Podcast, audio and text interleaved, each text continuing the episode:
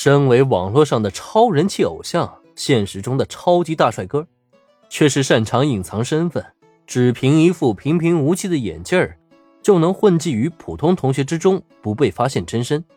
关于林恩的这些传闻，早就在帝丹高中流传开来了，甚至在女生之间还流传出，如果有一天能够幸运的遇到一个毫无特色的眼镜宅男，那么当那副眼镜被摘下。或许出现在自己面前的就会是林恩同学。为此呢，帝丹高中还兴起了一股眼镜热，不少男生为了效仿林恩，哪怕没近视的都要给自己配上一副平光镜，以期望自己能够被女生主动搭讪。虽然从结果来看，他们的行为是画虎不成反类犬，同时还闹出了不少笑话来，但是也不得不承认，也正是因为如此。林恩才更在帝丹高中成为了传说中的人物。然而，就在今天，这个传说竟然在大家眼皮子底下发生了。就像传言中所说的一样，一个普普通通的眼镜宅男摘下眼镜，呈现在大家面前的，竟然是一个超人气网络偶像的帅气真容。这样的一幕，无疑让本还在怀疑林恩的英离离瞪大了眼睛。这个人。竟然是那个大名鼎鼎的林恩同学吗？对了，那个侠之秋诗雨好像就称呼过他为林恩学弟嘛。可是自己刚刚怎么没有反应过来呢？呃，其实我也不是故意隐瞒身份，只是呢想避免一些不必要的麻烦而已。摘下了眼镜，让加藤会看清自己相貌之后，因为周围都是自己人，再加上还是背着外人，所以趁着没有被发现。林恩又再度戴回了眼镜恢复了平平无奇的状态。没办法，他现在也算是名副其实的校园偶像了。一旦被发现，难保这个图书馆会被围得水泄不通啊！笑盈盈的向加藤会解释了一番之后，对面的路人女主闻言也是轻轻的点头表示赞同。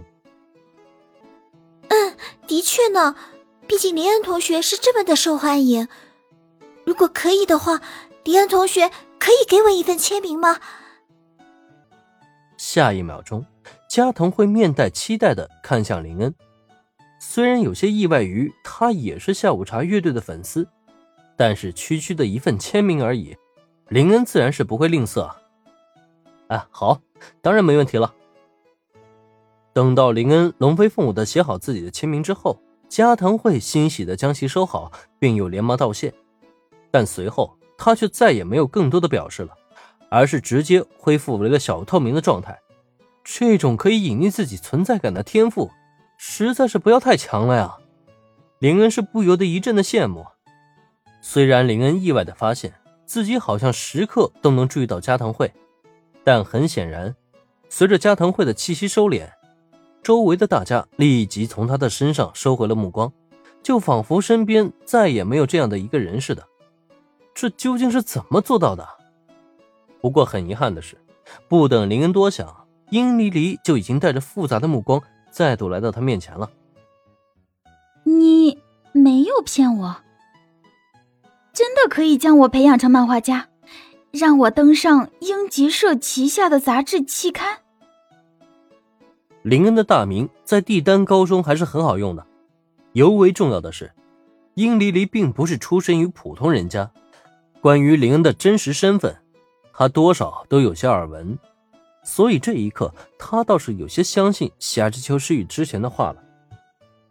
如果眼前的这个林恩真是传闻中的那个林家少爷，那或许自己在对方看来就真的没有什么欺骗的必要了。当然了，这一点呢，我是可以向你保证的。很显然，林恩所给出的承诺让殷离离心动。相比于宫口画师，他的梦想自然是成为一名真正的漫画家了。